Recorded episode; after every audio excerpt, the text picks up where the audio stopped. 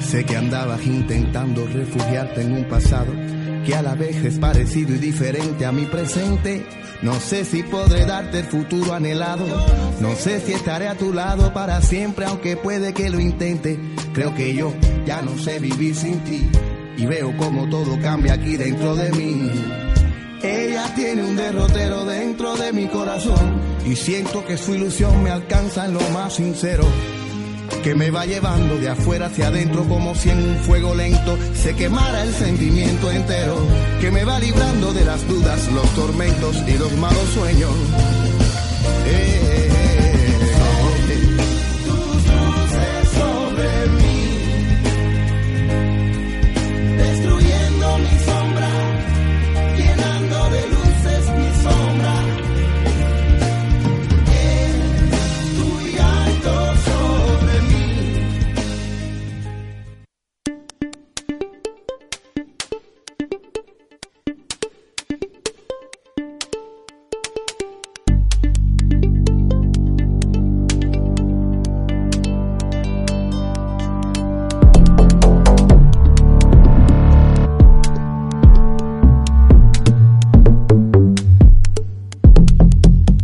Hola, buenas tardes amigos. Bienvenidos a Cyberboot, el programa de la tecnología y los cambios que vendrán en nuestra vida a consecuencia de esas innovaciones tecnológicas.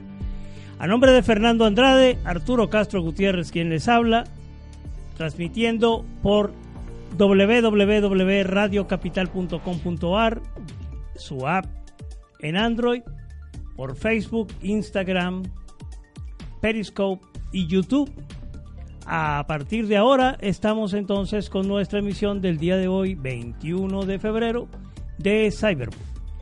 Este programa viene a nombre de Marcelo Restaurante Italiano. ¿Te provoca un risotto? ¿Cómo no? Siempre. O quizás unos mariscos. o unas rabas. O una pasta tradicional italiana, como la que comimos este fin de semana. Espectacular una pasta cuatro quesos. En Marcelo Restaurante Italiano en Puerto Madero. Haz tu reservación a través de la web marcelorestaurante.com.ar o a través del 11 43 42 8869 o 8243. Marcelo Restaurante. Casa Andrea Detalles. Arroba casaandreadetalles.ar o a través del 11 50 11 5445 para esos detalles especiales que te harán ser recordado por tus seres queridos, para niños, para damas o para caballeros. Casa Andrea Detalles, tu conexión con el amor. Y AIA Chocolate Shop, unos bombones, Francis puede decirlo con muy buenos. Unos bomboncitos especialísimos hechos desde el corazón y para el corazón de la persona a la que se las regalas AIA Chocolate Shop, arroba AIA Chocolate Shop en Instagram o al 11 6619 0482. Y ya le damos la bienvenida entonces al amigo Amilcar Ortega, periodista, blogger, etcétera, etcétera, sobre todo. Etcétera, sí. y le damos la bienvenida a nuestra compañera Francis Mayo de Insertados, Gracias. que accedió a estar aquí para que la torturemos con el tema del día de hoy. ¿Y cuál es ese tema del día de hoy? El tema del día de hoy es Bitcoin. Vamos a hablar entonces de qué es el Bitcoin, tratar de transmitirles a ustedes la mayor cantidad de información posible y para eso entonces vamos a iniciar una pequeña introducción de qué pasaba en los tiempos del origen del Bitcoin. Vamos a ver unas láminas que habíamos preparado por allí. Fernando nos va a hacer el favor de ponerlas en la pantalla para que podamos ver de qué estamos hablando. En el año 2007 y 2008 se generó la crisis financiera más importante de finales de siglo, digamos, o de comienzos de este siglo, que se refería a la crisis de la subprime en Estados Unidos. La debacle de la industria de las hipotecas y de las propiedades en Estados Unidos, que se constituyó en una burbuja y hacía que todo el mundo invirtiera en propiedades en Estados Unidos porque era la cosa más rentable que existía. Pues esa situación en el mercado más importante del mundo en ese momento, desde el punto de vista económico, ocasionó una serie de quiebras. Allí tienen en la gráfica, ven el descenso impresionante de los valores de las propiedades hipotecarias. Generó una serie de problemas importantísimos en la banca americana, en los sistemas de seguros, en todo lo que estaba alrededor de esa burbuja importante de la eh, industria hipotecaria en Estados Unidos. Hacia finales del 2008, y entonces producto de este remesón enorme que involucró cantidades enormes de dinero aportadas por el fisco americano para sostener a las pocas empresas que pudieron sostenerse de esta crisis, pues entonces derivó en el nacimiento del Bitcoin. Y vamos a ver en la siguiente gráfica para ver cuál es la situación hoy, porque no ha variado mucho realmente. Un inciso aquí rapidito. Hay un documental que se llama Inside Job que explica perfectamente o muy bien este este bajón en la ese tema del subprime. Claro, y explica explica además los temas involucrados en eso, todas las ah, asociaciones eh, escondidas que había, gente de los seguros tomando eh, partido y a su vez asegurándose contra los riesgos porque conocían cuál iba a ser la situación. Repíteme por favor el nombre del documental. Inside Job. Ok. Para mí una película de terror. Entonces, este, hoy por hoy, si nos fijamos en la gráfica, vamos a ver que a nivel del 2008 teníamos una deuda global de apenas, apenas digo yo, 177 trillones de dólares. Nada más. Eso es un poquitico. Pero hoy por hoy, en el 2018, esa deuda creció hasta 247 trillones. Prácticamente el doble. No, mentira, no, prácticamente el doble, pero bastante importante el crecimiento. Sobre todo porque el crecimiento ha sido sostenido en corporaciones no financieras, es decir, empresas normales y corrientes, crecimiento importante en los gobiernos, crecimiento de los mercados emergentes, me refiero a la deuda, y crecimiento de la deuda corriente interna de los países. Entonces, toda esta situación hace prever que podríamos estarnos aproximando a una situación parecida a la de aquel entonces, con algunas complicaciones adicionales. Vamos a ver la siguiente gráfica, entonces, para que tengamos una comparación de lo que realmente pasó en este 10 Year Challenge muy particular, hablando de eh, activos específicos. Y vamos a ir de atrás hacia adelante. Estamos hablando de eh, los valores de monedas, de dólar, del intercambio del euro. Estamos hablando de los valores del Standard Poor's, que es un indicador muy importante eh, de bolsas en Estados Unidos este, que ha pasado a subir desde el 2009 al 2019 174%. El Dow Jones, que es el indicador mayor de la bolsa americana, ha subido 163%. El oro ha subido 49% acciones de empresas importantes, importantes desde el punto de vista que las empresas tecnológicas llegaron, llegó un momento que la bolsa Nasdaq, que es la que agrupa todas las empresas tecnológicas, se convirtió en una referencia muy importante, ha crecido 919,24%. Eh, por ciento.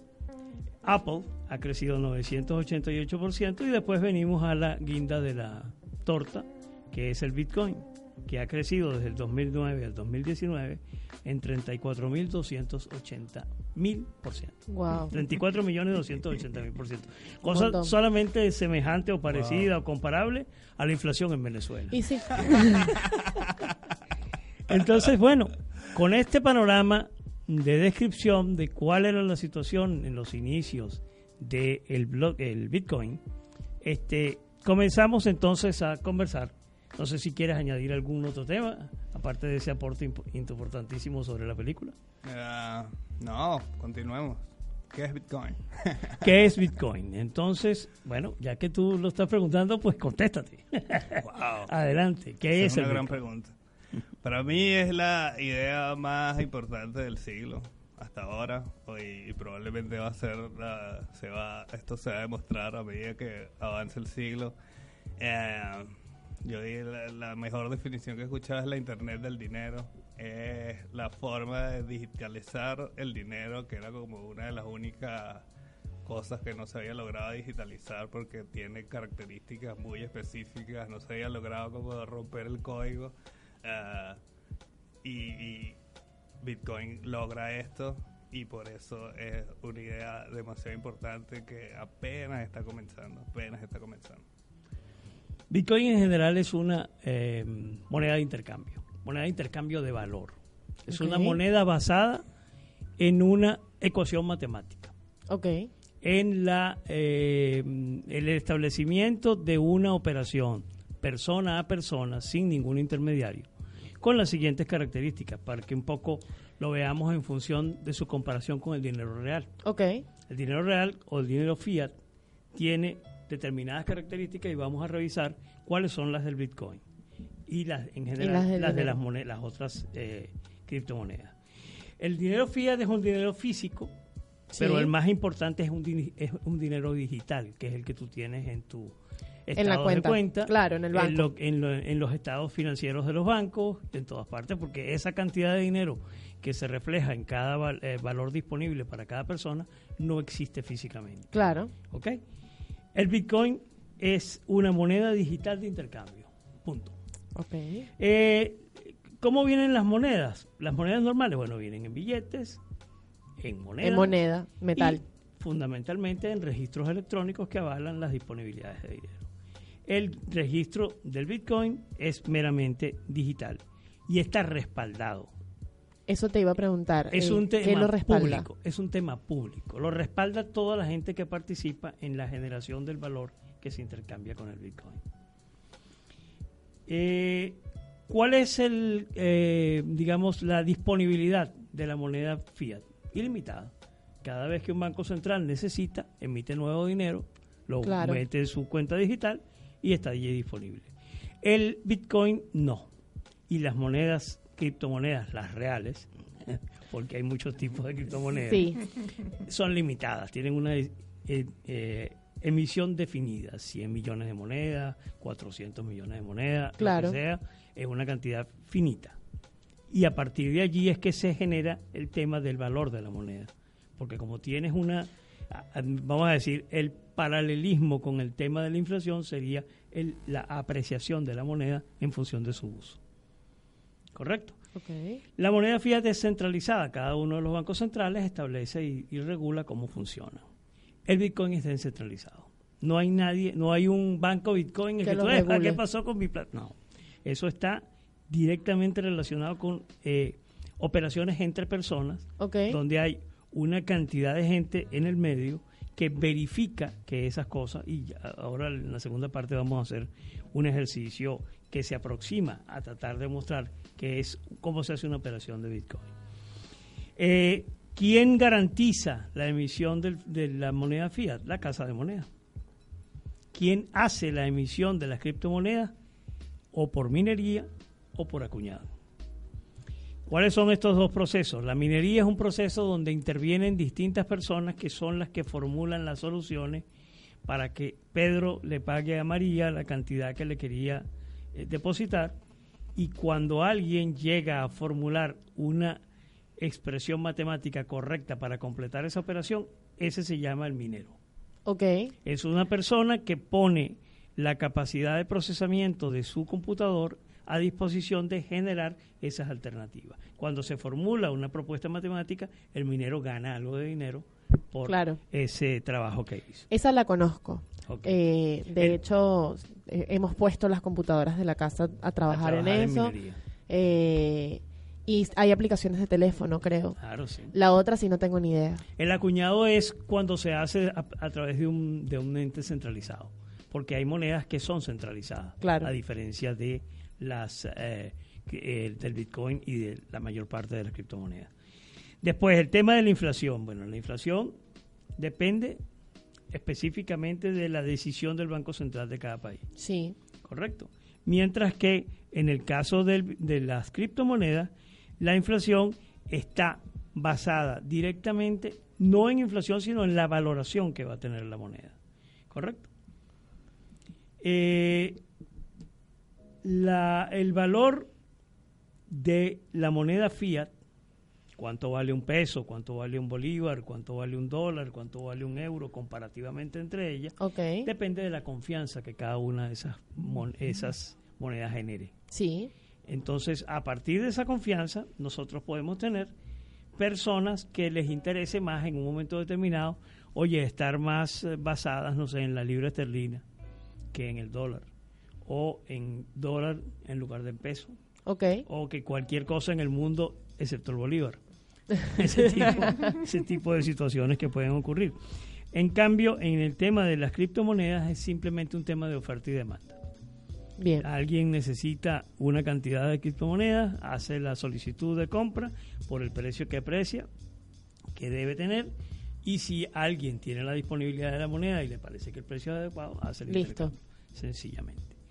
Entonces, dicho esto, vamos a ir rápidamente a un pequeño, a una pequeña pausa eh, con música y ya regresamos para seguirte torturando por el tema del Bitcoin.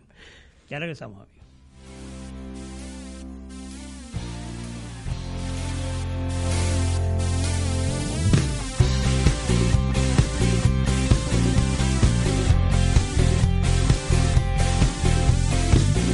calles de la ciudad está llegando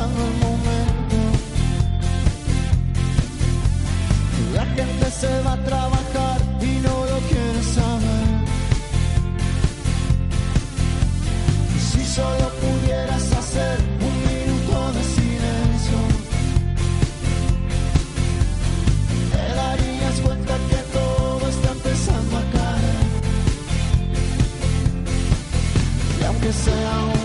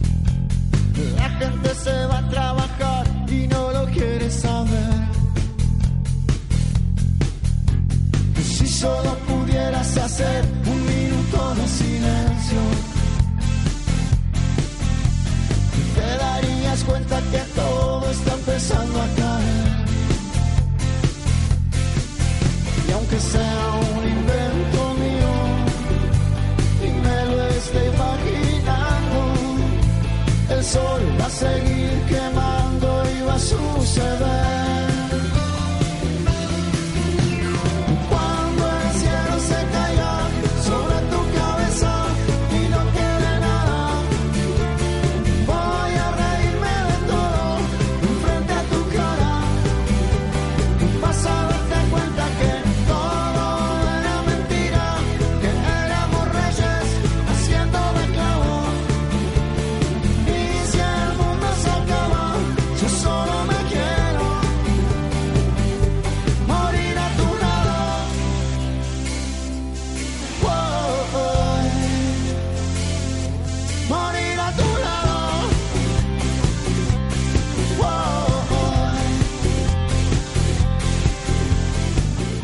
bueno, estamos de regreso entonces con Cyberboot y hablamos de Bitcoin. Vamos a hablar un poco. Eh, me habías dicho, Amilcar, que querías hablar un poco sobre el bear market. sí, bueno, eh, es triste hablar de esto, pero eh, cayó, ¿no? Cayó el mercado luego de esa subida impresionante, quizás artificial hasta 19 mil eh, dólares por cada Bitcoin, que todo el mundo estaba emocionado, había como una euforia colectiva. euforia colectiva, todo el mundo quería, en, mi entorno todo el mundo quería minar, todo el mundo quería buscar la manera de, generar, de, conseguir la plata donde estaba. Meterse, de alguna manera. Sí. Eso. Y, generó muchos proyectos, montones de proyectos que, que algunos eran eh, tan malos como los que eh, cuando el, el, crash de las .com, que casi todos esos proyectos eran eh, terribles y mm, recogieron muchísimo dinero y no lo pudieron recuperar. Aquí pasó algo parecido, quizás a menor escala, pero además como los que invertían era la gente, la gente normal, ¿no? En los ICOs, en los diferentes ICOs. Eh, eh, de, de proyectos que no tenían ningún sentido y eso entre otras cosas, porque hay muchas razones, ocasionó una caída eh, bastante terrible que hasta ahora no ha parado, ¿no? Todavía estamos en este bear market, eh, todavía sigue bajando el precio, aunque, aunque ya se medio estabilizó, pero no, no ha no ha logrado parar de bajar, pues sigue bajando poquito a poquito, pero sigue bajando. Pero ahorita en realidad está subiendo, en este momento, sí. en estos últimos Me alegro mucho. ¿Tú sabes lo que es el beer market? No. En, en finanzas, eh, en, general en la bolsa, se habla de dos tipos de mercado, el beer market y el bull market. Ok. El beer market es muy sencillo. ¿Cómo ataca el oso? El oso se para en, las dos manos y hace así. Y, sí. Y hace, hacia abajo. ¿Y cómo ataca el toro? El toro baja la cabeza y le da con los cachos hacia arriba. Claro. esa es la razón por la cual hay un bear market y hay un bull market. ¿Qué tal? Ese es el tema general de finanzas. Eh, eh, ¿Qué es lo que ocurre en, en este caso? Este, el bear market se ha venido produciendo, ha venido bajando la cotización, esa fabulosa de los 19 mil dólares por, por, ah, por moneda, eh, pero ha venido bajando y paralelamente a esto, se han venido produciendo una serie de hechos que van montando, digámoslo así, uno diría en Venezuela, están montando el tinglado de lo que va a venir. Okay. Porque han venido creciendo una serie de tendencias que en algún momento en el pasado no estuvieron tan claras y que mm, personeros que habían sido batalladores fuertes contra el Bitcoin, por ejemplo, no puedo dejar de mencionar el caso de JP Morgan porque es demasiado evidente. emblemático. Su, su presidente ha pasado del insulto abierto a, hablar de la estafa más grande del mundo, a hablar de que no quiere saber de esa porquería, por decirlo de alguna manera fina. Este, y hace muy pocos días el JP Morgan declaró que está sacando su propia criptomoneda. ¿Qué tal? Por ejemplo, eh, tienes que el caso, por ejemplo, de Facebook, que sigue trabajando en estructurar su propia criptomoneda para combinarla con WhatsApp y hacer un sistema directo de manejo persona a persona que eh, pareciera ser una cosa eh, espectacular. Si uno se basa en, la, en lo que representa Facebook y lo que representa WhatsApp.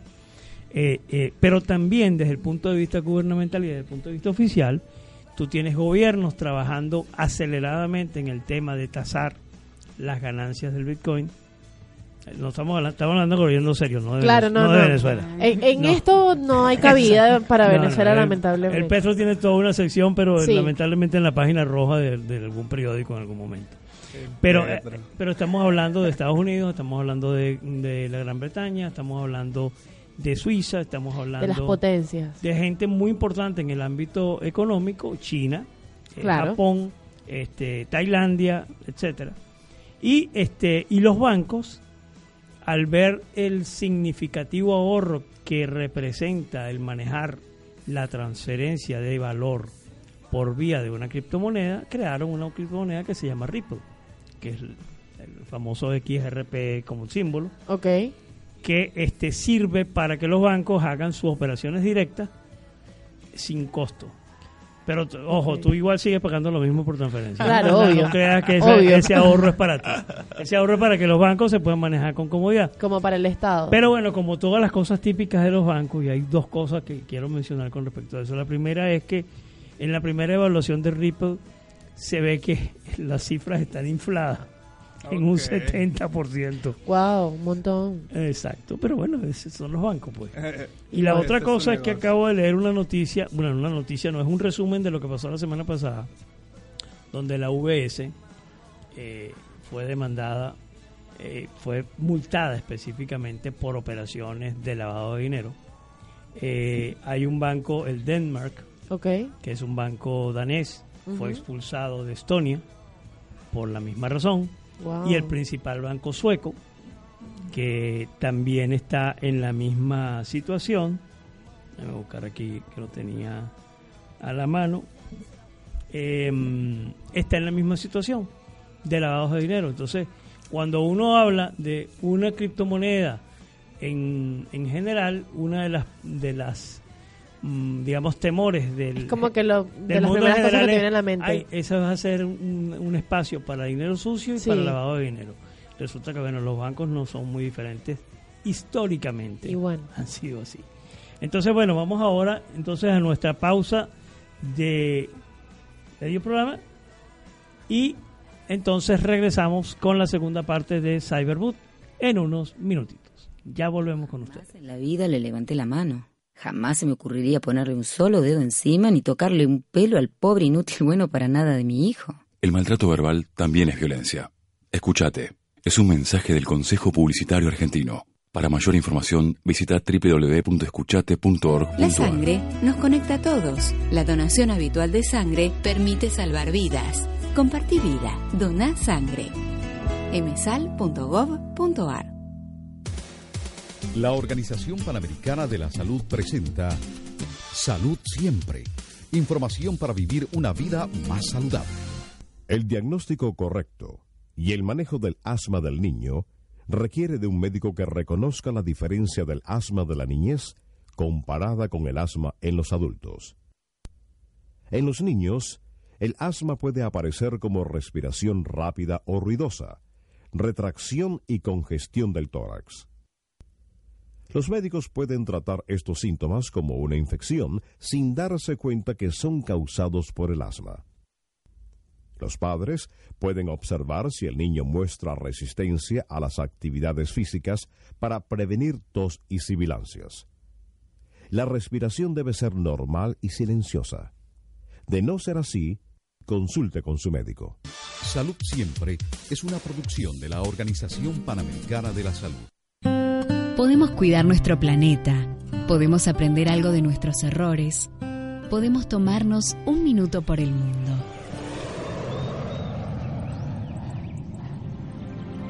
Nuestra tierra protegida. El Parque Nacional Los Alerces en Chubut se viste de lagos, ríos, montañas, bosques de alerces y coligües Protege uno de los más notables y extensos bosques de alerces o laguán, uno de los árboles más grandes y longevos del planeta. También ampara una parte de los bosques andino-patagónicos y varias especies amenazadas como el huemul. Avanzamos un paso más. Conocimos un poco más de nuestra tierra. Para cuidarla y protegerla, pudimos tomarnos un minuto por el mundo.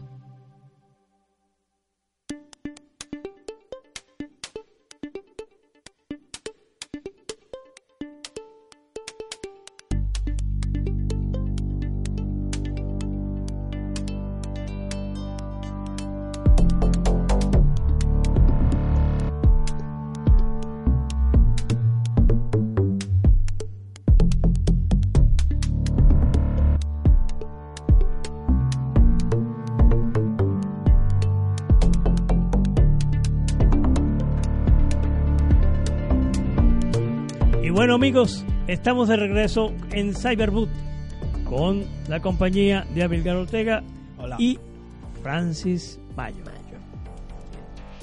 Estamos entonces a nombre de Marcelo Restaurante Italiano, a nombre de Casa Andrea Detalles y a nombre de AIA Chocolate Shop. Divinos esos chocolates. Sí, efectivamente. Bueno, Vamos entonces a hablar, hace un, ratito, hace un ratito mencionabas el tema del precio, estábamos hablando del mercado Bear y de lo que está pasando.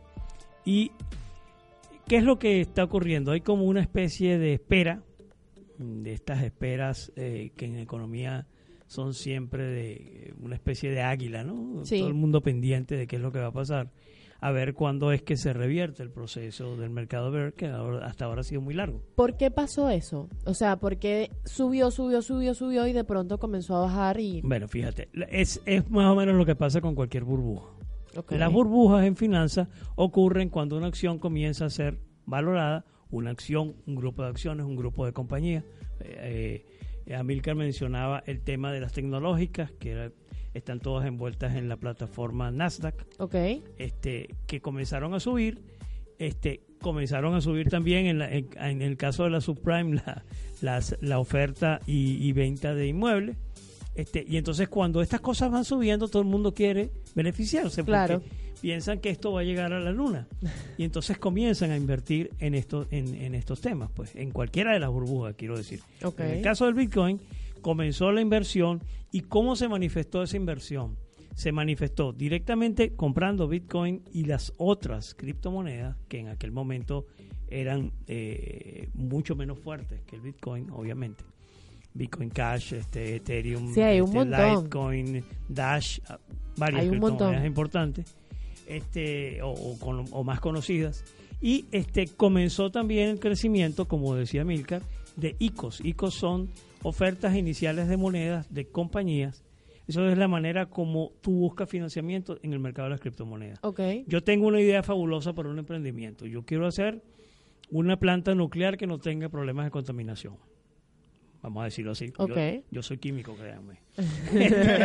Entonces yo diseño eso, lo pongo en un white paper, que es la manera como no, no hay un acta constitutiva, sino hay un white paper que es donde yo digo qué es lo que voy a hacer, cómo lo voy a hacer y, y, qué, y qué, tanto va, qué tanto dinero va a generar. Okay. Entonces lo pongo en un white paper y lo pongo en el mercado. Y digo yo este quiero generar para esto una moneda en particular que se va a llamar el, el, el no nuclear.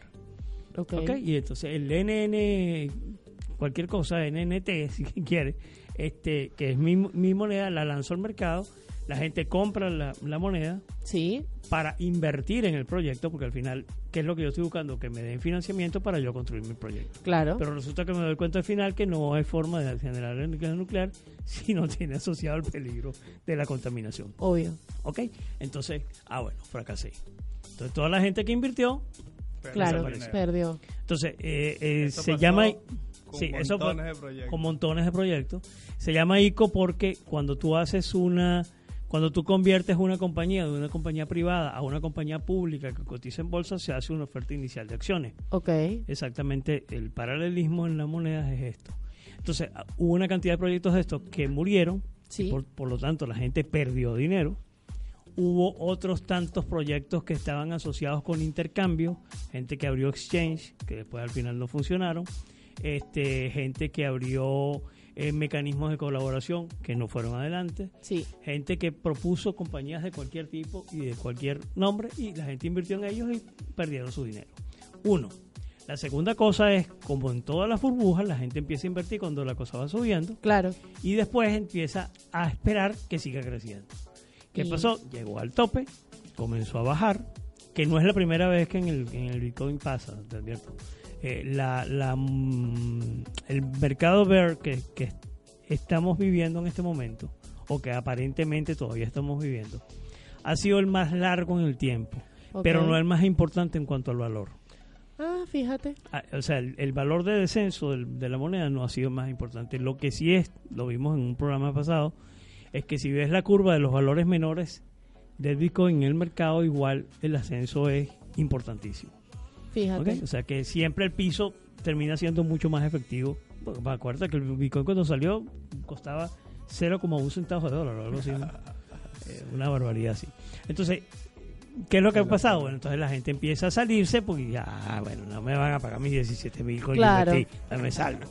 Claro. ¿Ah? Y entonces me salgo y me salgo y entonces se comienza a golpear. Después, por, por un lado tienes eso, por el otro lado tienes la presión de la gente que no le interesa que el Bitcoin crezca y que se convierta en una alternativa y empieza a hablar mal de todo el que todo lo que vuela Bitcoin, que Satoshi Nakamoto es un terrorista, este, cualquier cosa de esta.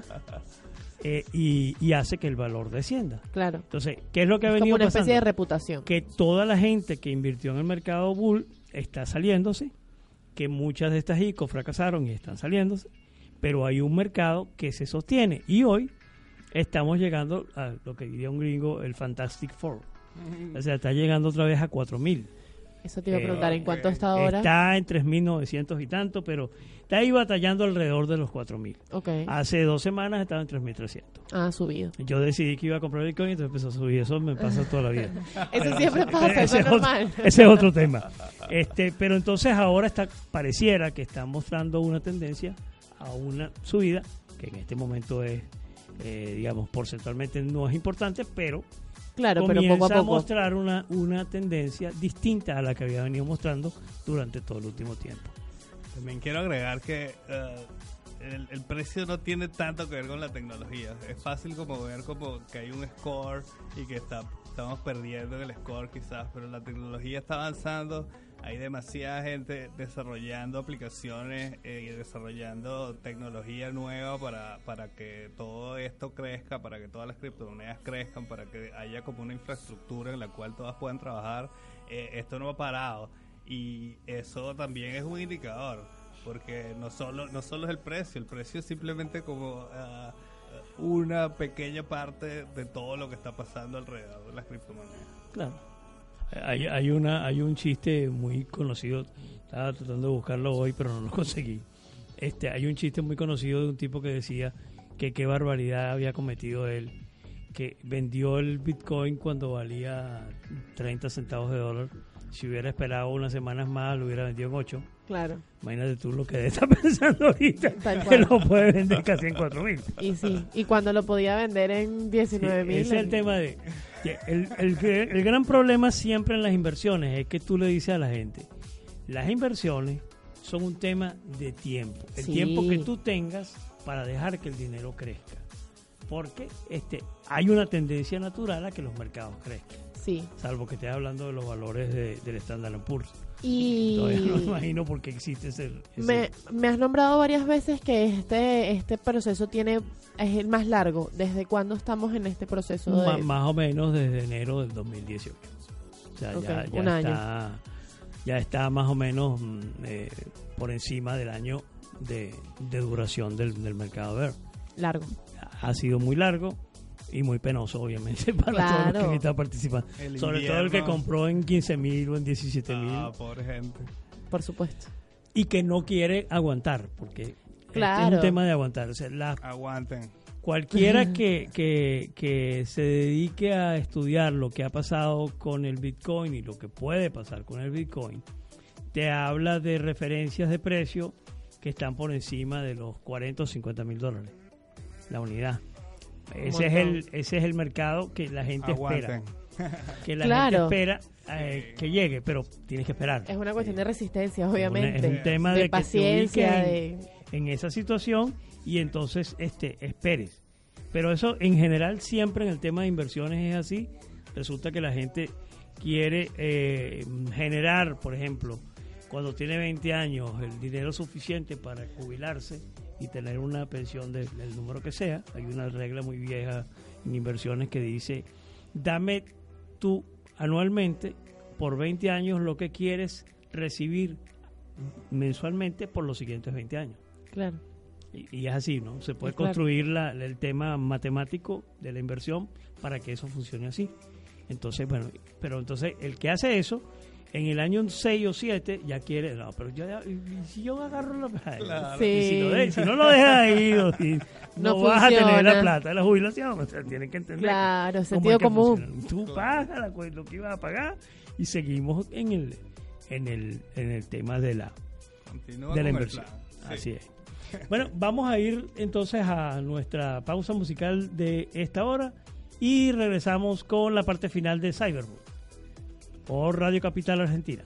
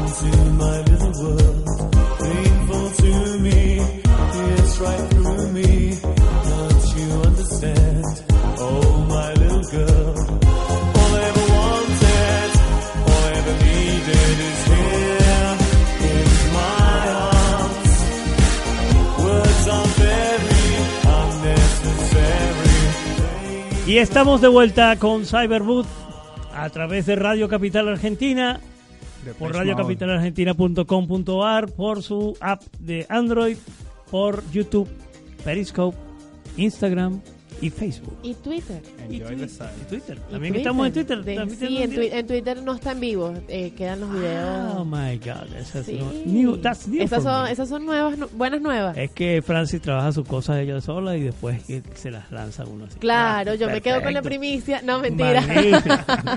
Mientras más redes, más, más arañas. Claro, por supuesto. No, hay que tratar de llegar a la mayor cantidad de público posible. Claro, así es. Francis, me dijiste que ah, tenías por allí una, sí, me han hecho, un acoso.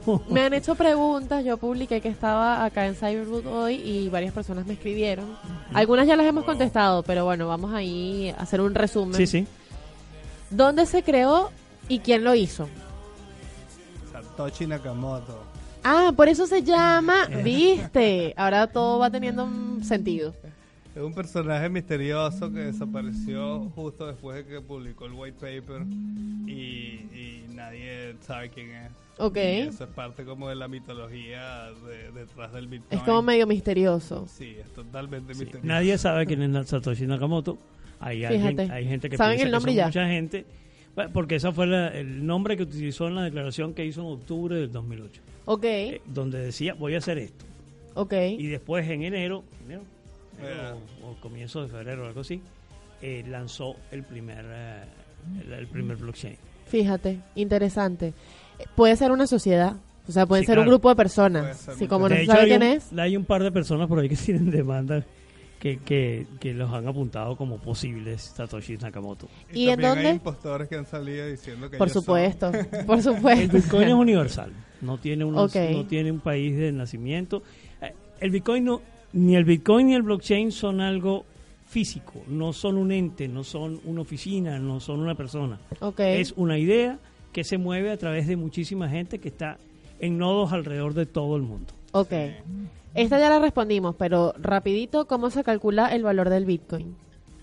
Esta es difícil. Uh, es como oferta y demanda. Claro. Es oferta y demanda. Y lo, los exchange, que son como, como diría, como una casa de cambio. Como unas casas de cambio, de, dinero a dinero virtual. Pero básicamente oferta y demanda. O sea, según lo que explicamos hace un rato y según lo que yo entendí, es oferta y demanda. Oferta y demanda, sí. Y yo tengo uh, mi, mi diferencia con cómo se calcula el precio del Bitcoin, porque yo no estoy seguro de que esa sea la mejor forma de hacerlo.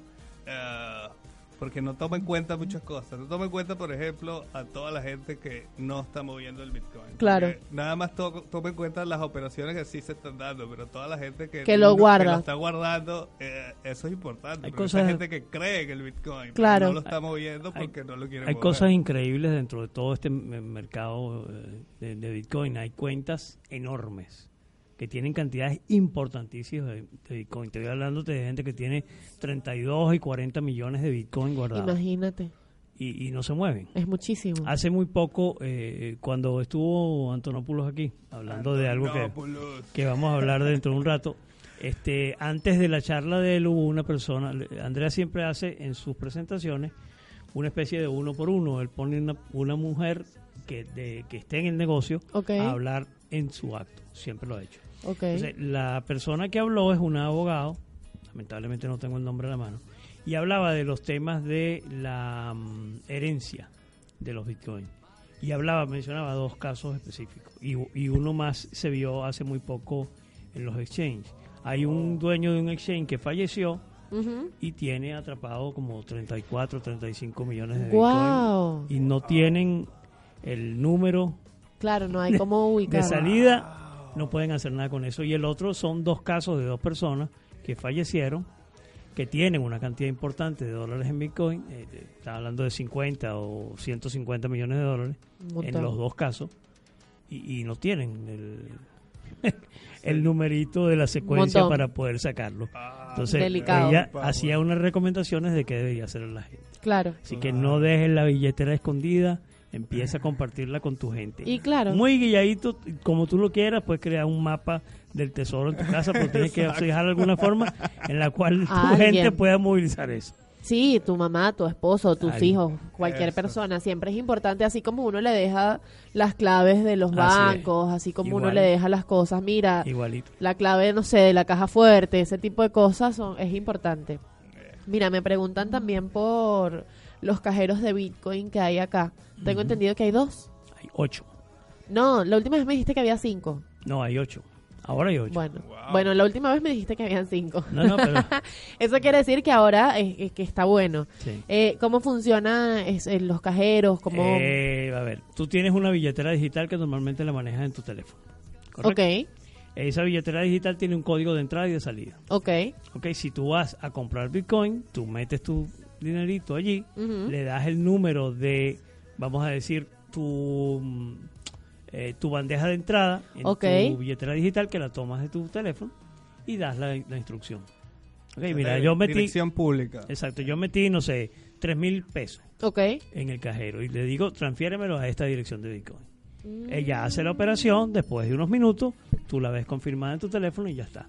Si lo vas a sacar exactamente igual. Claro. Tu, tu teléfono, eh, tu billetera digital en tu teléfono tiene una dirección de salida. Esa dirección de salida tú se la pones al cajero para retirar lo que vas a retirar. Entonces vas a retirar, no sé, 0.10 Bitcoin o 0.010 Bitcoin, lo que vayas a retirar. Y entonces el cajero cuando recibe y confirma la transacción te da tu dinero. Ok. Eh, siguiente pregunta. Aquí en Argentina hay negocios que acepten el Bitcoin. Mm, No tengo certeza de eso. Ok. Porque si lo tuviera ya lo hubiera entrevistado, ya lo hubiera puesto Claro. in the air. No se puede decir que no, porque hay- debe haber una infinidad de negocios. Hay en este negocios, país, por pero- ejemplo, a la semana, hace dos semanas tuvimos aquí a un eh, grupo de personas que tienen un negocio con una criptomoneda a partir de una propuesta de mm, eh, temas de ecología, vegetarianos, etc. Sí. Ellos tienen una mm, cadena de pizzerías eh, veganas. Mm, Fíjate. ¿Ok? Entonces, es muy posible que esta moneda se utilice como moneda de cambio para ellos. Claro. Pero en este momento que yo sepa, Todavía no. ah, hay una cosa que sí puedes hacer con el Bitcoin. Tú puedes recargar tu sube con el Bitcoin. Ah, hay una ¿qué tal? aplicación, hay una aplicación que te permite recargar el sube con Bitcoin. Fíjate. Sí. Está bueno, esa, esa, esa está interesante. Uno que siempre anda buscando. Bueno, yo que vivo en un pueblo, yo vivo en un pueblo. No, mentira, no es un pueblo. Pero es una zona donde no tengo dónde cargar la sube. Entonces, el sábado pasado que venía para el taller, no tenía dónde cargar la sube y me costó un mundo salir de mi casa porque era muy temprano y no había nada abierto porque vivo en un pueblo. Entonces, ves, esa opción está buenísima. Uno siempre tiene, en este país, uno tiene que buscar la manera de tener la sube cargada siempre. Eso es correcto. Porque si no, te puedes quedar varado y. Te puede si no pasar lo que me pasó a mí en el Puerto Madero en estos días, que la recargué por el teléfono, la sube, este, por una del hub para, para recargarlo, y después tuve que ir a uno de estos Claro. para poder para y, poder y no hay tantos de eso. Eh, tuve que caminar. Esa opción es buena, pero deberían poner más máquinas. Yo Exacto. pienso que las máquinas deberían estar en el subte. Pero bueno, eso es otro tema. Eh, ajá, me preguntan acá, la diferencia, creo, yo creo que la entiendo, pero la diferencia entre el Satoshi y el Ujú. Bitcoin es como una medida menor, es como hablar Ah, de el- el centavos. Satoshi es una diez milésima parte de un Bitcoin. Eso, es como hablar de centavos, ok, Ujú. buenísimo. Correcto. Y Pasa sobre... que el Bitcoin se mueve con 8, 8 o 12. Ocho.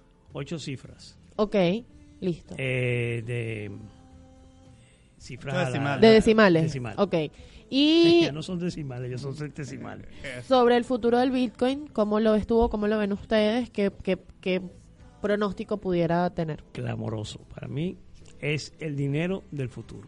Sí, En, 100%. es- en esta situación actual, con este nivel de deuda, con los niveles de mm, dinero digital que hay en la calle, con los problemas de gente demandando ya tener acceso a su dinero, es el dinero del futuro. Lo más importante que está pasando en el mundo, el equivalente a lo que fue la Internet del siglo pasado, es el Bitcoin para este siglo. Fíjate. Y estamos empezando. Bueno amigos, eh, para nosotros ha sido un placer estar con ustedes esta tarde hablando sobre Bitcoin. La próxima semana vamos a tener la reproducción de la entrevista con el señor Andreas Antonopoulos Rockstar. durante su visita a Buenos Aires y algunos otros temas que vamos a estar tratando en el último programa de febrero. Muchísimas gracias, Francis, por tu presencia. Gracias por la invitación. Engalanar este programa Ay, el día gracias. de hoy. Gracias por la invitación. Muchísimas gracias a Milcar por Gracias tu por la presencia invitación. y Gracias esperamos repetirla. Y con ustedes, muchísimas gracias, buenas tardes. Sigue en Radio Capital Argentina, te va a gustar. Chao.